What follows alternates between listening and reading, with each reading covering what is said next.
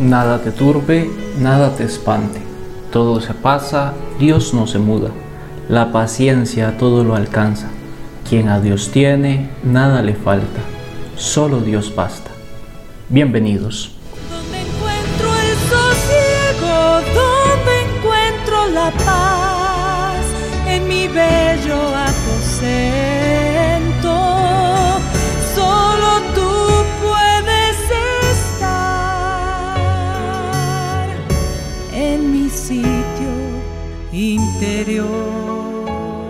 Hola queridos hermanos y hermanas, estoy muy contento porque el día de hoy vamos a dar el primer paso en el castillo interior. Vamos a entrar en la primer morada, la primera etapa de la vida espiritual y vamos a descubrir cuáles son los elementos principales de esta morada.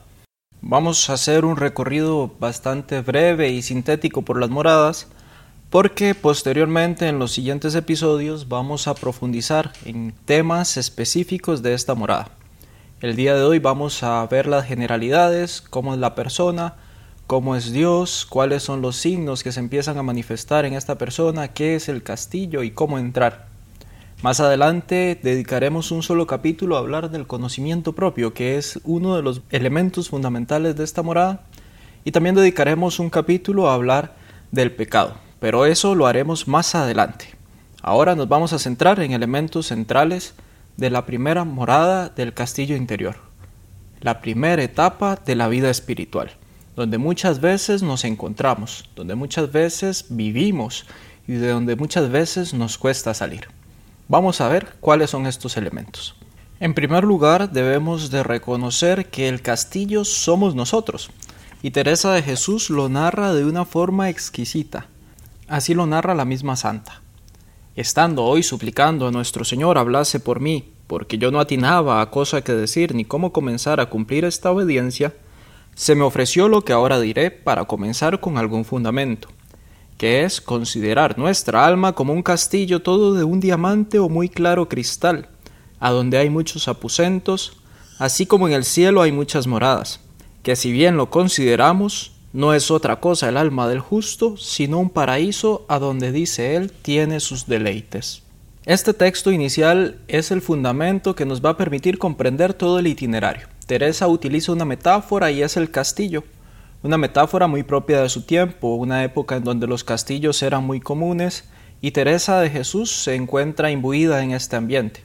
Ahora, dice ella, este castillo somos nosotros, pero no somos cualquier castillo, somos un castillo de cristal, de diamante, un castillo resplandeciente.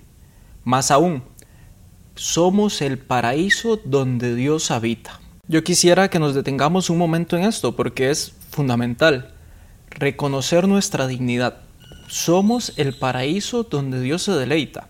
Y aquí podríamos hacer cantidad de reflexiones profundas que nos ayuden a descubrir nuestra dignidad. Recordemos que en el libro del Génesis Adán y Eva son puestos por Dios en el paraíso.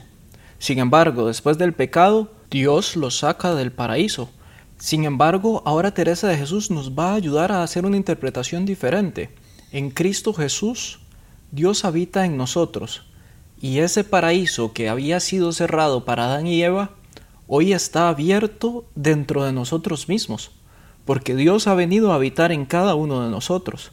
Y esto es hermosísimo, si nos damos cuenta que Dios habita en nosotros, que es el paraíso donde Él vive, y no solo donde vive, sino donde se deleita. O sea, cada uno de nosotros somos el deleite de Dios. Y esto es algo que manifiesta la gran dignidad a la que estamos llamados como cristianos. Al punto que Teresa de Jesús llega a decir, ¿Qué tal os parece que será el aposento donde un rey tan poderoso, tan sabio, tan limpio, tan lleno de todos los bienes se deleita? No hallo yo cosa con que comparar la hermosura de un alma y la gran capacidad. Y aquí tenemos que entender por alma la integralidad de la persona, toda la persona, su cuerpo, su espíritu y cada una de sus dimensiones. Esa es la dignidad humana. Y eso es lo que tenemos que aprender a reconocer en esta primera etapa de la vida espiritual. Aprender a reconocer que somos habitados por Dios. Si somos capaces de reconocer que Dios está en nosotros, nuestra vida dará un giro realmente radical. Y eso es a lo que estamos llamados en este proceso de crecimiento espiritual. Eso es la madurez en la fe. Este reconocer a Dios y reconocer nuestra dignidad nos lleva a darnos cuenta de que Dios está ahí. Y el hecho de que Dios está ahí nos hace ver que Él siempre quiere comunicarse con nosotros. Y esto es fundamental. Nos encontramos ante un Dios que no es aquel Dios que nos enseñaron en la catequesis, el Dios Todopoderoso que simple y sencillamente está en el cielo, lejos de nosotros, reinando como un soberano. No, es un Dios que está a nuestro lado y que se deleita con nosotros, que disfruta de estar a nuestro lado. Y además es un Dios que quiere comunicarse. Está con nosotros porque quiere transmitirnos su gracia. Es un Dios que quiere que nosotros escuchemos su voz y reconozcamos su presencia. Y aquí debemos hacer todo un proceso para ir poco a poco abriéndonos a su gracia, ir poco a poco reconociendo su voz. Es un proceso que nos ayudará para ir profundizando en nuestra vida orante. Además de reconocer a este Dios, tenemos que aprender a reconocer cuál es nuestra realidad. Y la persona que se encuentra en las primeras moradas tiene que aprender a abrir sus ojos, descubrir cuál es esa viga que tiene en su propio ojo y que no está viendo, tal y como lo dice el Evangelio. Porque resulta que las personas que están en la primer morada, o sea, las personas que aún están empezando su itinerario espiritual y que no se han tomado en serio el camino de la madurez cristiana, tienen ciertas características y Teresa los describe muy claramente. Dice ella que estas personas, aunque están muy metidas en el mundo, tienen buenos deseos y alguna vez, aunque de tarde en tarde, se encomiendan a nuestro Señor y además consideran quiénes son, eso sí, aunque no muy despacio. Y alguna vez rezan llenos de mil negocios y sin embargo ponen algunas veces un tiempo para desocuparse y pensar en Dios. A estas personas, dice Teresa de Jesús, les hace muy bien el conocimiento propio, porque cuando van viendo quiénes son verdaderamente, se dan cuenta que están lejos de la puerta, que están lejos de la entrada del castillo. Ya dijimos que este castillo es cada uno de nosotros. ¿Cómo estar lejos de nosotros mismos si somos nosotros mismos? Teresa dice que va mucho de estar a estar. Una cosa es vivir una vida superficial en donde vamos conviviendo, realizando nuestras actividades, trabajando, y otra cosa es hacerlo con conciencia de quién soy, de para qué estoy en el mundo, de quién es Dios para mí, cuáles son mis motivaciones y cuál es mi razón de ser. Va mucho de estar a estar. Podemos vivir una vida completamente superficial sin darnos cuenta de los elementos que son esenciales en nuestra vida. Y hay muchas personas que así viven. Los cristianos estamos llamados a vivir con conciencia, reconociendo quiénes somos verdaderamente. Y esto es lo que vamos a ver más adelante cuando hablemos de la humildad. Bien, entonces para que nos quede claro, las personas que están en las primeras moradas son aquellas que viven en la superficialidad, en mil negocios, en cantidad de ajetreos diarios y casi nunca se acuerdan de Dios. De vez en cuando toman conciencia de que lo que están haciendo tal vez no está bien, sin embargo, viven superficialmente y no les interesa profundizar porque simple y sencillamente su vida está tan ocupada en tantas cosas que no tienen tiempo para Dios. Esa es la primer morada. ¿Y cuál es el problema de quedarnos aquí? El problema de quedarnos aquí es, en primer lugar, que la oración es una oración superficial.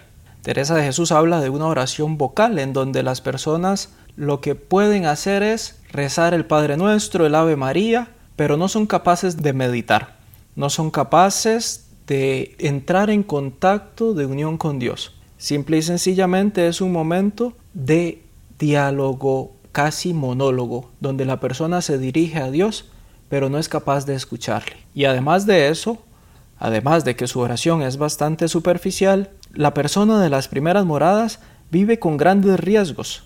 El riesgo de caer en pecado mortal, porque la persona que no está unida a Dios y no tiene su fuerza en la oración es muy frágil y está constantemente tentada a caer en pecado. Además es una persona que no se conoce, es una persona que no reconoce sus errores, que no reconoce sus fallas, que no sabe quién es, porque no sabe que Dios está dentro de ella. Vemos entonces cómo este estado de las primeras moradas, esta primera etapa de la vida espiritual es realmente peligrosa. Y por eso es que Teresa de Jesús insiste en que debemos salir de ahí.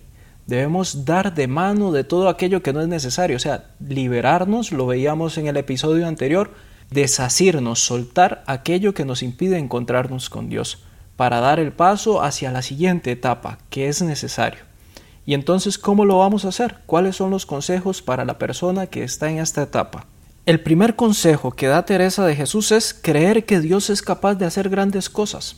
Muchas veces porque nos vemos envueltos en nuestra fragilidad, en nuestra debilidad, en nuestros errores incluso en nuestros pecados, creemos que nunca vamos a salir de ahí, que siempre vamos a estar encerrados en nuestra fragilidad, metidos en nuestra miseria.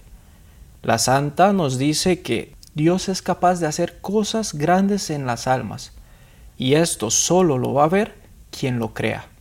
Verdaderamente necesitamos creer que Dios es capaz de transformarnos, de llevarnos a un estado más alto de unión con Él. Tenemos que creerlo para poder vivirlo. Y ese va a ser la constante en cada una de las moradas. Teresa de Jesús dirá que solo quien lo crea lo vivirá. De igual manera, solo quien lo viva lo entenderá. Por eso es que este camino es un camino de experiencia. Todos debemos hacer el recorrido por nuestra cuenta para poder llegar a la unión con Dios. De lo contrario, no vamos a comprenderlo. Y otra de las recomendaciones para estas personas, además de creer que Dios puede hacerlo, es descubrir que el pecado le destruye. Descubrir que verdaderamente su vida va hacia un abismo si sigue como va. Realmente tiene que tener confianza en Dios para poder dar ese paso y tiene que acudir mucho al Señor en la oración incluso tomar a la Virgen Santísima y a los santos por intercesores, pedir ayuda de personas que van más adelante, personas que sepan orientarlo en el camino espiritual, en la vida interior, para poder verdaderamente descubrir el camino, la senda que Dios le está trazando para poder ir adelante. Vamos a dejarlo aquí por ahora porque no quisiera que este episodio se haga tan largo, pero creo que hemos tocado los elementos fundamentales de la primera morada la persona que vive en la superficie, que descubre a un Dios que le habla, que quiere comunicarse con ella y que está dentro de ella. Sin embargo, es una persona que no escucha esa voz. Es una persona que se ha cerrado a la voz de Dios porque simple y sencillamente no tiene espacio para él. Y eso le hace vivir en un peligro inmenso, el peligro del pecado, que es el mayor mal que el ser humano puede experimentar.